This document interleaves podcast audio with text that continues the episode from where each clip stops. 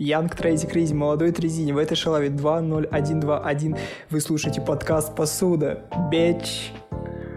Всем привет! Я захотел, чтобы сегодняшний выпуск начался именно так, потому что ну, это произошло достаточно давно, и, как вы могли понять, выпуски не выходили где-то месяц по причине того, что я не мог найти времени, чтобы сесть и записаться, и мне было что рассказать. Но, как вы могли понять, вышел Янг Трэпа. И мы обсудим это чуть подальше. Сейчас будет краткий пересказ выпуска, как обычно, за одну минуту. Кстати, это первая фишка, которую я придумал сам, а не подрезал у Ивана Толачева в ходе прослушивания подкаста «Ади дома» и подсознательного откладывания всех фишек и штук, которые есть у него. Я такой, о, прикольно. И когда он вел это в своих последних выпусках, я такой, о, это уже было у меня. Да, наверное. А, в сегодняшнем выпуске мы поговорим о Янг Трэпе, Клабхаусе, новом медиа Скриптонита, о фильме Мальком и Зиндая. Также мы поговорим о том, что я посмотрел. Спойлер, это сериал «Постановка и душа». И кажется, это все. Если что-то добавится, вы этого, скорее всего, не заметите. Потому что сейчас я изложил основную суть, потом вы будете слушать такие, а, ну кажется, это было заявлено. Как-то так. Приступим.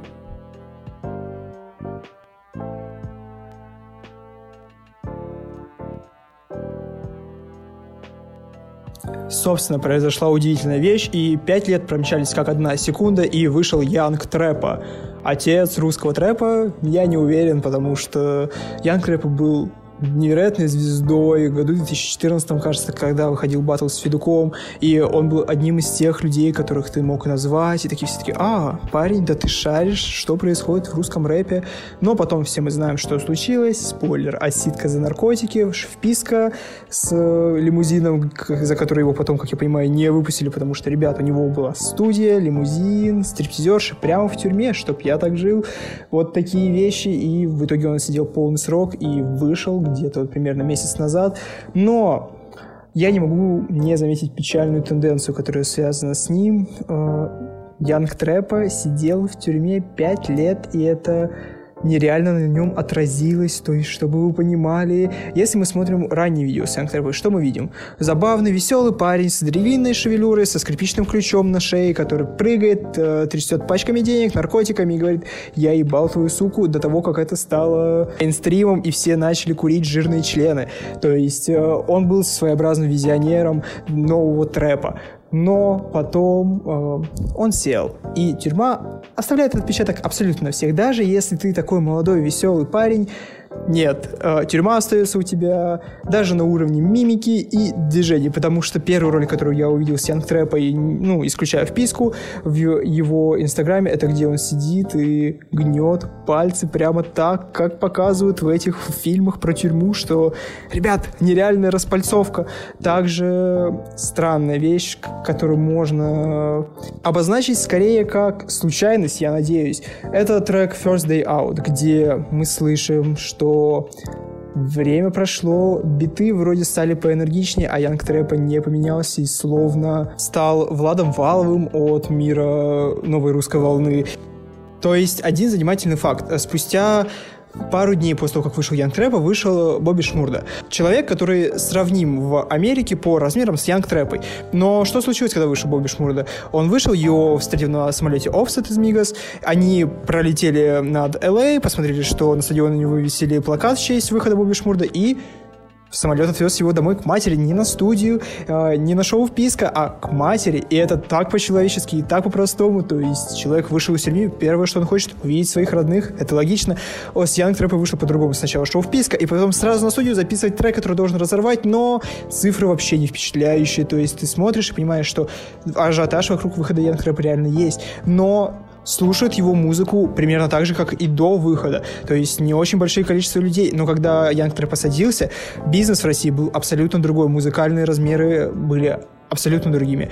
Сейчас же он значительно вырос. У нас появился, простите господи, Моргенштерн, который, кстати, как вы могли заметить, если вы следите за социальными сетями одного или второго, очень близко сейчас общается с Янг Трэпом. Я надеюсь, что, как бы это ни звучало, это хороший знак для самого Янг Трэпа. Э, этот человек должен по-хорошему сделать из него Гуччи Мейна. Э, то есть, когда Гуччи сел и когда он вышел, это был, по сути, один и тот же человек. Но время и бизнес поменялись. И когда Гуччи Мейн вышел, его отдали на попечительство самым лучшим саунд-продюсером, саунд-дизайнером, и они сделали из его нового альбома конфетку, он тогда вроде даже Грэмми взял или что-то такое, то есть Гуччи Мейн все еще остался собой, просто поднакачался и заскочил на новый звук. Надеюсь, что с Ян Крэпом произойдет то же самое, и я все еще буду рад слушать трек. «Я хороший» и думать, да, этот парень все еще хороший, сейчас он делает отличную музыку, потому что Ян Крэпа был реально значим года до 2016 для нашего музыкального бизнеса. Это был человек, который делал тогда никому непонятный звук, непонятные конструкции. Трек «Я хороший» даже сейчас звучит невероятно.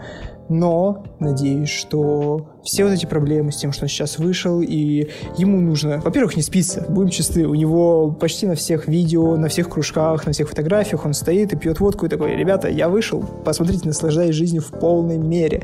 Но тем не менее, вы могли подумать, что этот был какой-то относительно хейтерский по отношению к Янг Трэпе. Нет, Янг Трэпу любят абсолютно все. Этот человек с нереальной энергией. Вы посмотрите батл с Федуком. Тогда никто не делал из батла шоу, а Янг Трэпа пришел и засиял так ярко, что многие поняли, что происходит. Тогда вроде как победу, конечно, отдали Федуку, но кто-нибудь пересматривает этот батл сейчас ради Федука, и как бы и Федук, и Ангтрепа выросли, Федук э, очень показательно вырос, но э, тогда все казалось совершенно иначе. Тогда казалось, что вот он, вот он человек, который реально сияет, а человек, про которого все забыли, у которого есть один трек про футбольчик, на фоне его выглядел блекло.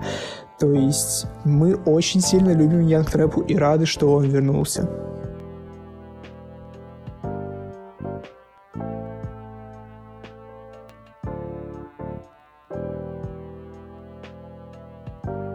Еще одна новость из музыкального сегмента, про которую мне бы хотелось поговорить, это тот факт, что Daft Punk распались. И мне не передать словами, насколько э, альбом Random Access Memories важен лично для меня, как для человека.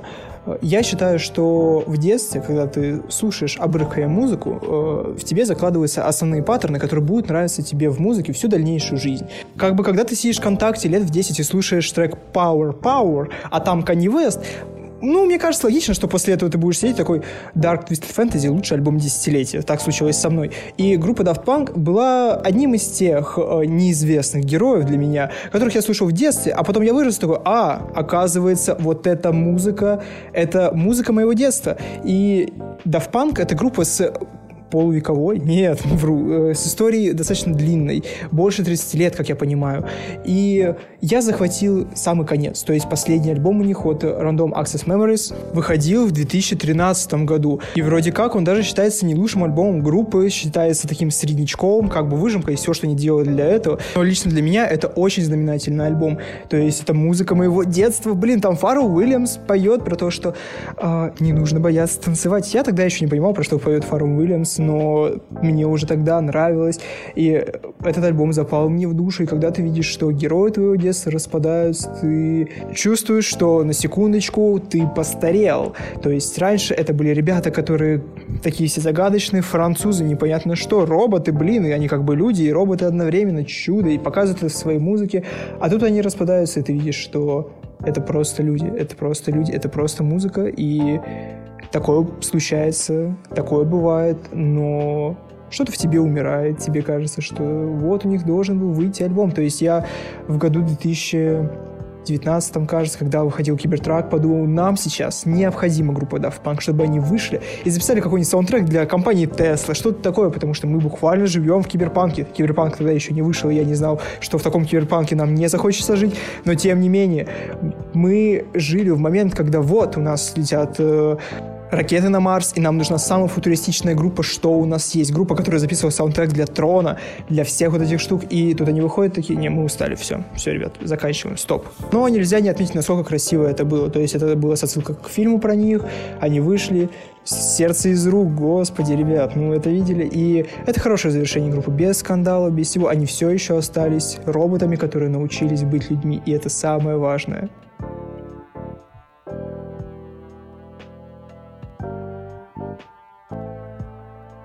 Ну и закрывая музыкальный блок, хотелось бы поговорить о новом медиа скриптонита. И сейчас, возможно, будет определенный отрезок, понятный для людей лишь, которые сидят в мужур телеграм-каналах, но мне кажется, вы вкатитесь по ходу, и даже если вы не подписаны на всех ребят, про которых я говорю, или не представляете, кто они и что они делают, потому что я постараюсь для людей, которые не особо разбираются во всем этом, объяснять наиболее понятно. Короче, что произошло? Скриптонит, как мы все знаем, или видели его сторис, высказывал некоторое не самое лестное мнение о The Flow, сайте, на котором публикуются главные статьи про русский рэп, про зарубежный рэп на данный момент. То есть э, вы как минимум хотя бы раз, если интересуетесь рэпом, попадали туда, скорее всего, и там есть определенный косяк авторов, которые когда-то были причастны к паблику новый рэп, к сайту новый рэп, но после этого отделились и сделали свое медиа.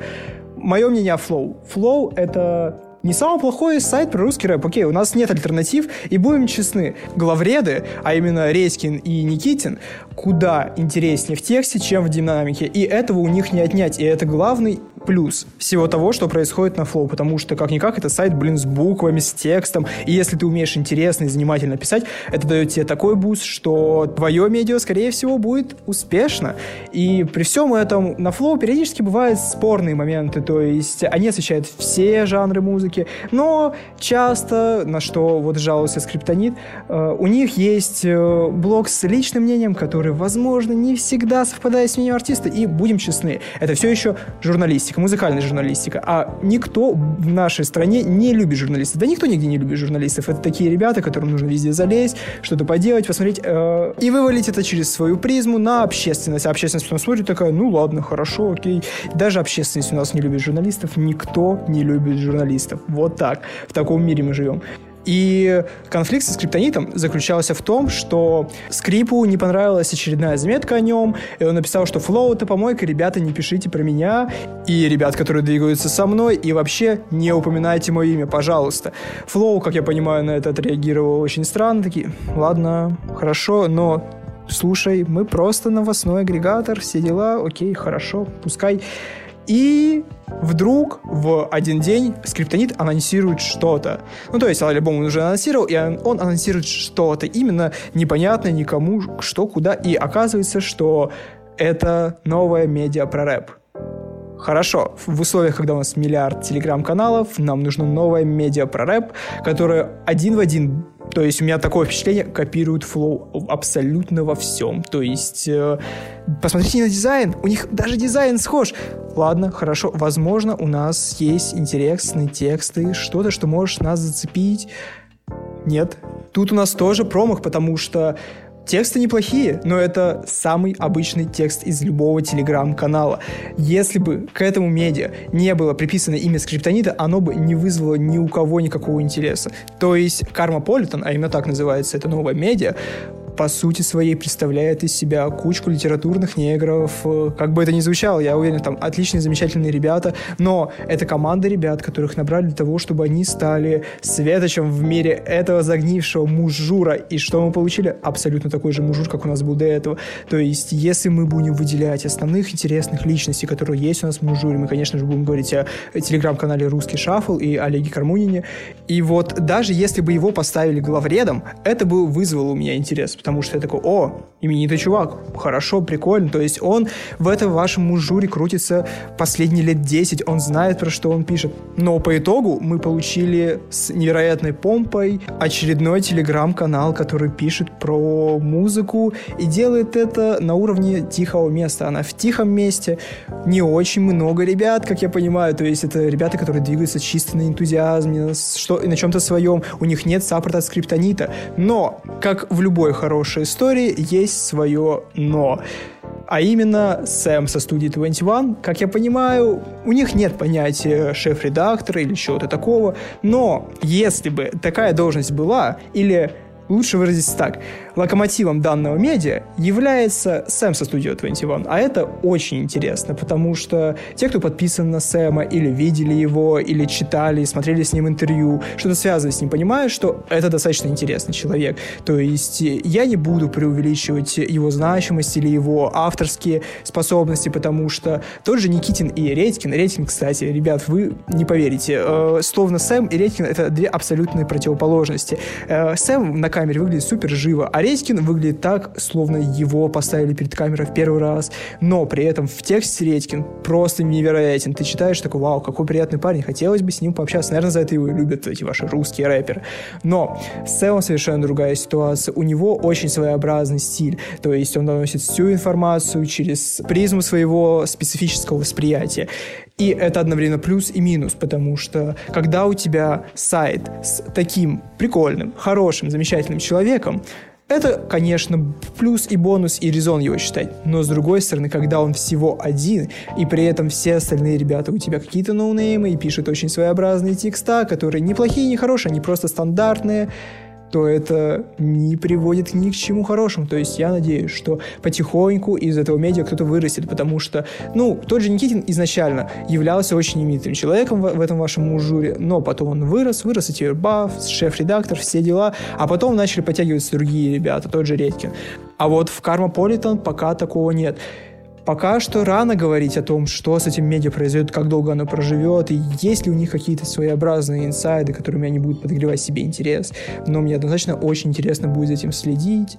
И Муж Жура никогда не бывает много, как бы это ни звучало. Недавно была небольшая полемика между ребятами с Афиши, ребятами с Тихого места и всех вот этих музыкальных э, телеграм-каналов, где они обсуждали, что такое быть музыкальным журналистом. И это правда очень интересно, потому что журналистская работа больше похожа на ремесло, а они обсуждали это в контексте того, что, ребят, мы реально что-то создаем, вы не поверите, просто посмотрите на нас, мы работаем так много, мы способны выдавать миллиард текстов за секунду, но нас все равно не любят, мы не понимаем, что с этим делать. И это очень важная рефлексия для журналистского поля, как мне кажется.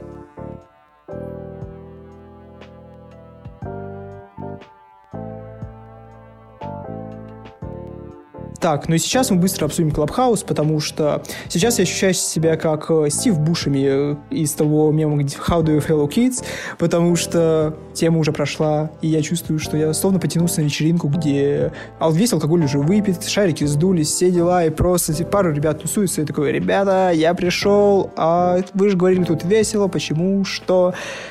Клабхаус официально начинает потихоньку умирать, потому что, как ожидаемо, это был аналог э, Перископа. Помните Перископ? Помните такой был? Ну вот это вот трансляции в Инстаграме, которые сейчас кажутся, ну типа не всегда там были, а оказывается нет. Раньше было отдельное приложение для этого всего. Вау! Вот. И Клабхаус абсолютно такая же тема. То есть э, поначалу меня, конечно, взбудоражило то, что закрытая социальная сеть, где сидят профильные специалисты, которые рассказывают о своем опыте, делятся впечатлениями и рассказывают некоторые секретики, но в момент, когда я вкатился в Клабхаус, это уже все прошло, там уже не сидели никакие очень своеобразные ребята, которые сидят такие, я снимал клип Трэвису Скотту за 10 миллиардов. Кстати, сейчас я расскажу вам, как я снимал вот этот кадр. Нет, такого там уже не было, никакого Иван Маска, э, никакого Билла Гейтса и всех вот этих крутых, богатых ребят, ради которых все хотели зарегистрироваться. Там уже такого не было. И по итогу мы получили, ну, Социальную сеть, которая дает нереальную возможность для коллабов известных личностей. Это да, это прикольно, потому что ты видишь, что в одной комнате сидит Ксения Дукалис, э, Кантемир Балагов и допустим, Александр Долгополов, тебе кажется взрыв мозга, как эти люди вообще оказались здесь. Вот они вместе сидят и что-то обсуждают, но потом потихоньку этот экстаз проходит, потому что ты видишь одних и тех же людей, и тебя уже не удивляет очередной коллаб э, парня, который был в одной сфере, допустим, в стендапе, и какого-нибудь известного блогера, ты сидишь такой, ну да, ладно, пускай пообщаются. У меня нет на это времени, потому что Главный плюс подкастов, как по мне, это то, что у них, по сути своей, есть форма, есть э, конкретное содержание. Когда ты открываешь, допустим, выпуск определенного подкаста, ты знаешь, про что тебя он ждет, в какой сфере, в какую тему ты пойдешь. Вот это все, когда ты открываешь комнату в Клабхаусе, ты не знаешь, что тебя ждет. Это, возможно, будет самая интересная комната в своей жизни, там тебе расскажут самые смешные, уморительные истории или такую информацию, без которой ты, оказывается, как-то все это время жил, а не нужно было, нужно было знать это с самого детства. Но В большинстве своем нет, это просто куча ребят, которые сидят такие, э, сейчас у нас война биониклов и лего-человечков. Нет, это слегка не то, чего ты ждешь от этой премиальной, закрытой социальной сети. И, как вы можете понять, потихоньку она отмирает, потому что все посидели, все немного такие, вау, удивительно. Но сейчас все меньше и меньше событий приходит э, к нам из Клабхауса, и нет никакого взрыва, который бы показал ребятам, смотрите, вот она, вот она, за ним будущее. Нет, ничего подобного. И это, конечно, немного грустно, но ожидаемо.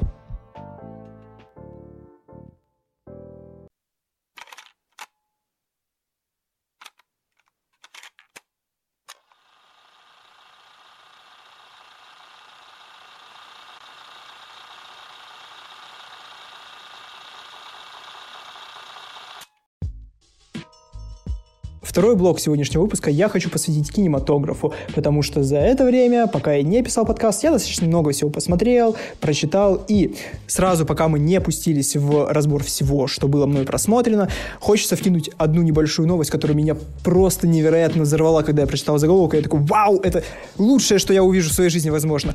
А именно, Фиби Уоллер-Бридж и Дональд Гловер, э, о, с каким акцентом я это сказал, зачем? Дональд Гловер, который Чайлдиш Гамбина, вы знаете, This is America, вот эти все штуки, будут играть в переснятом фильме или сериале, пока не уточняется, по «Миссис и мистер Смит».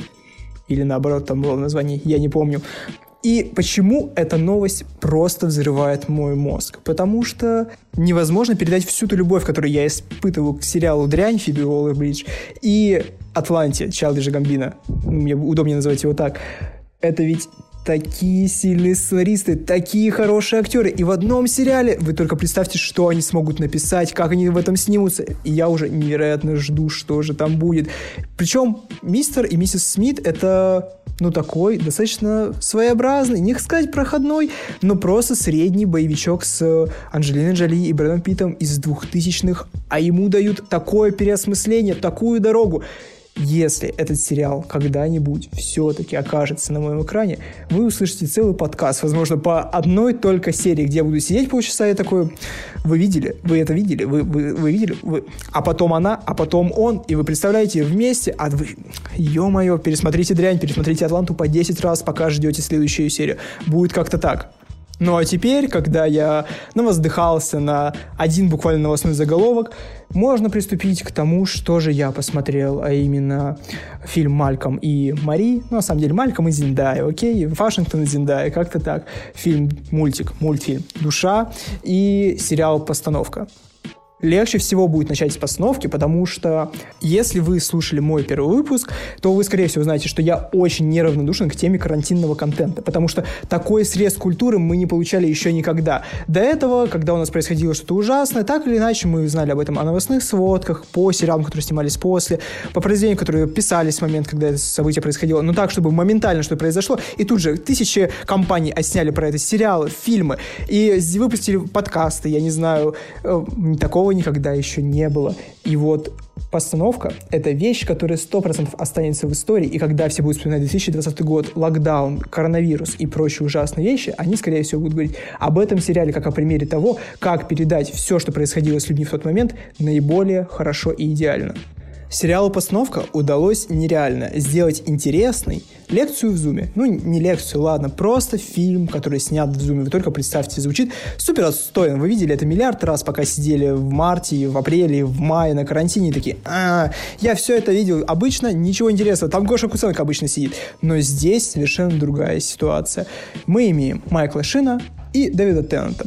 Вы можете знать их э, дуэт по сериалу «Благие знамения», но это очень британские ребята, которые, конечно, очень сильно связаны с британской культурой и Просто, чтобы вы понимали, у них есть одна серия, которая называется «Улис», и там они обсуждают Улиса. Ну, не в смысле сидят такие, вот эта литература формы, вы не представляете. Я читал Улиса два раза. Вот, прочитал Улиса два раза, самый лучший гэг в мире, потому что человек, который читал Улиса два раза, ну, вы представляете, кто это. Это тот самый идеальный парень, и здесь, как мне кажется, нужно обрисовать завязку.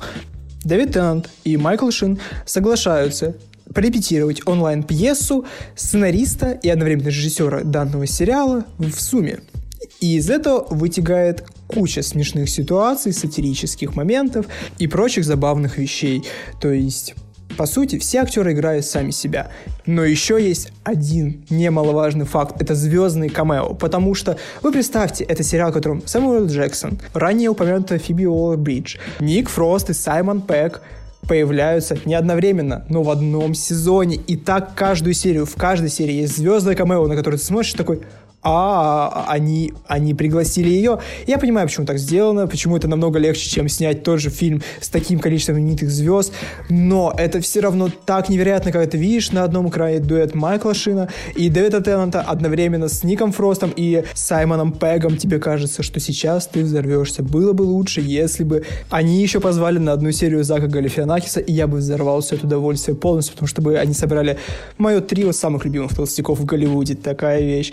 А, хотя Хотя нет, я забыл еще про Джона Хилла. Да, вот если бы он был там, все, кайфа бы не было предела. И второй сезон делает разворот на 360 градусов и говорит, что сериал, в котором они сейчас снимаются, был сериалом про то, как они снимают сериал. Небольшая рекурсия, если вы ничего не поняли, не расстраивайтесь, просто посмотрите и поймите, про что я. Постановка невероятно важна тем, что она передает все то состояние человека на карантине. Небольшое безумие, запустение на улицах, ощущение того, что жизнь остановилась и ничего в будущем происходить уже не будет, потому что есть только сегодняшний момент, когда ты встаешь, и сегодняшний день похож на завтрашний, а завтрашний на предыдущий, и туда и сюда. Вот это состояние многого стоит. Его передать не получалось почти никому. Они передают его с помощью картин пустого Лондона, через то, что Майкл Шин начинает потихоньку спиваться и подкидывать свои бутылки своей соседке, а Дэвид Теннант весь сериал ходит в одной и той же худи, потому что зачем, какой смысл менять одежду, если ничего не поменяется. Я настоятельно советую вам посмотреть данный сериал, потому что это новая грань того, как воспринимается карантин. Вы даже на секунду подумайте, а слушайте, было не так уж и плохо, я бы еще посидел, но нет, это очень опрометчивая мысль.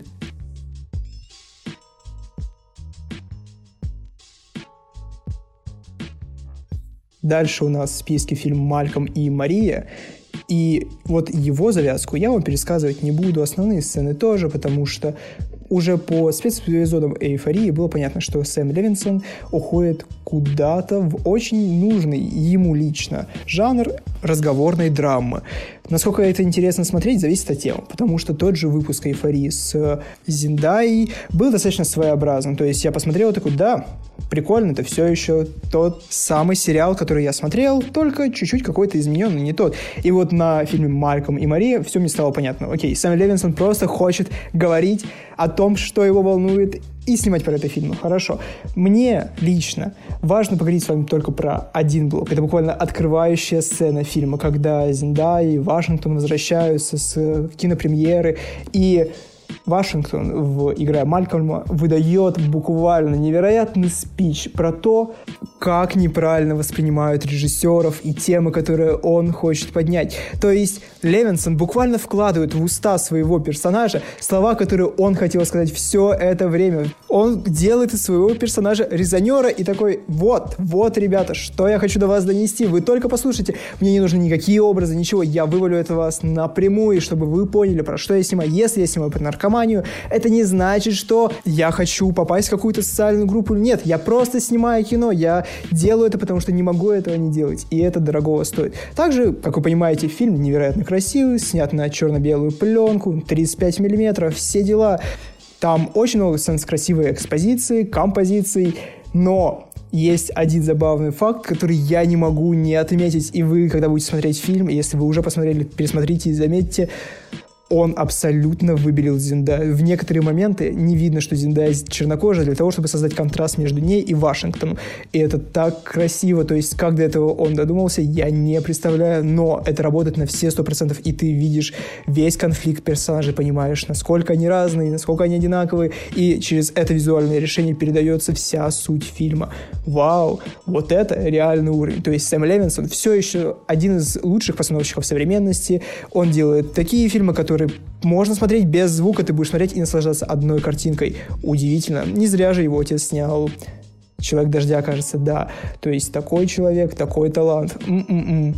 Единственная проблема, которая у меня, возможно, есть с этим фильмом, это то, что после двух эпизодов «Эйфории», которые сняты в похожем стиле, это уже не удивляет и немного надоедает. То есть я не скажу, что я тяготился просмотром, но в некотором моменты я сидел и такой, да, но динамики бы, динамики. Хотя всем ясно, что снимался во время карантина, и они просто поехали с небольшой группой актеров, с небольшой съемочной группой и сняли вот такой небольшой камерный прикол на пару вечеров. Не пару вечеров, на пару раз. Невероятно, невероятно. Двигаемся дальше.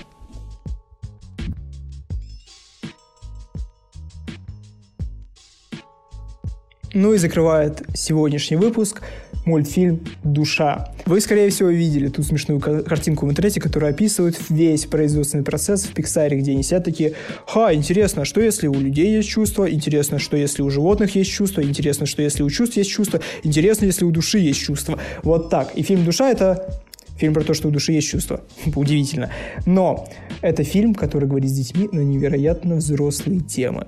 И это меня с одной стороны радует, с другой стороны пугает, потому что я смотрел ее, я плюс-минус уже осознанный человек, и такой, да, это очень прикольно и хорошо, но даже в некоторые моменты там я был в сопле, потому что я сижу и такой, как это трогательно, как это невероятно, а дети сидят и рыдают просто на взрыв, потому что это очень сильные сцены. То есть в моем детстве у меня был мультфильм «Тачки», где был парень, который очень много выпендривается, потом он приезжает в деревню, становится проще и выигрывает всех в гонке, но уже не так выпендрежно, и как бы он нормальный чел становится, все дела, блин, не выпендривайся, такой посыл у фильма, а еще там тачки, блин, у них машинки, глаза, вы знаете, колесики, все эти вещи.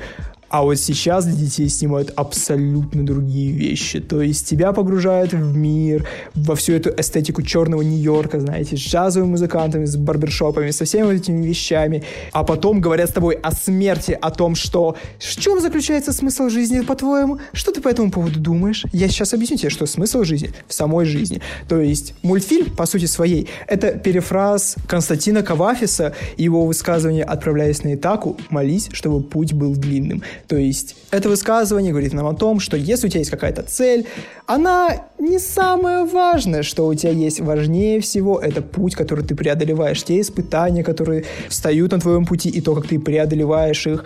Все вот это. А если твоя цель это найти смысл жизни, то парень, тем более не парься, смысл жизни в самой жизни, в каждом процессе, в каждом явлении, которое тебя встречает.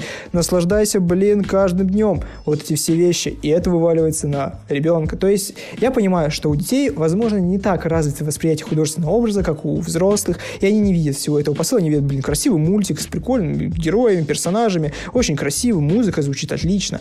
Но если ребенок это считает, то для него это будет один из важнейших уроков за его жизнь. Можно говорить о том, что Pixar очень сильно вырос в плане тем, про которые он хочет рассказать, и о том, о чем он хочет поговорить с детьми, потому что даже «Тайна какое-то» про смерть.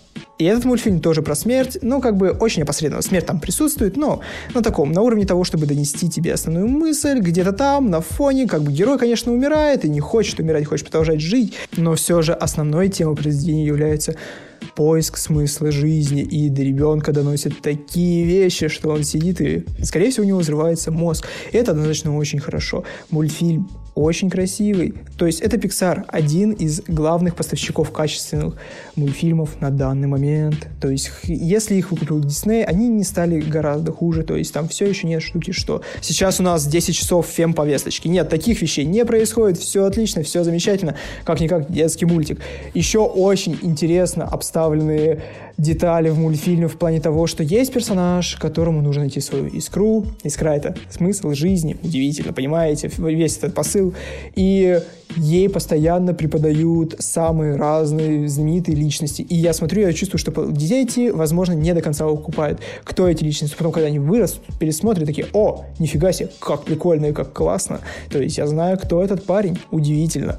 Также радует, что компания не боится играть с разными визуальными стилями. То есть э, есть моменты, когда ты смотришь, такой, вау, это похоже на трип Доктора Стрэнджа, что-то такое. Я не знаю, какую аналогию более приличную привести. У них меняется анимационный стиль, они расслаивают анимацию, ты сидишь такой, вау, они реально это делают. Дети сейчас, возможно, сидят и не до конца понимают, насколько же это классно, но на подсознательном уровне это закладывается в их голову и делает их лучше, потому что когда они вырастут, они будут воспринимать художественные образы на уровне выше, чем их воспринимали, возможно, мы из-за того, что те же условные тачки, это машинки с глазами, да, все дела, достаточно красивая анимация, но нет момента, когда герой проваливается в потусторонний мир и его начинает раскладывать на молекулы. Вот это реальный уровень.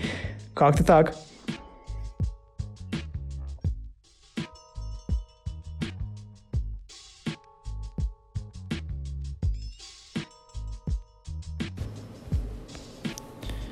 Йоу, вот и подошел к концу седьмой выпуск подкаста «Посуда». В очередной раз извиняюсь за то, что был такой длительный перерыв, но я не буду вас обнадеживать. Скорее всего, перерывы станут еще длиннее, потому что это небольшой проект, и делаю его в одного, а мне еще и ЕГЭ сдавать. Тем не менее, если вам понравилось все здесь услышано, вы можете подписаться на подкаст, поставить ему 5 звезд в приложении, где вы слушаете, все вот эти приколы, сделать мне приятно, дать мне фидбэк по поводу того, что вам понравилось, что вам не понравилось, сказать мне хорошие слова, сказать мне плохие слова.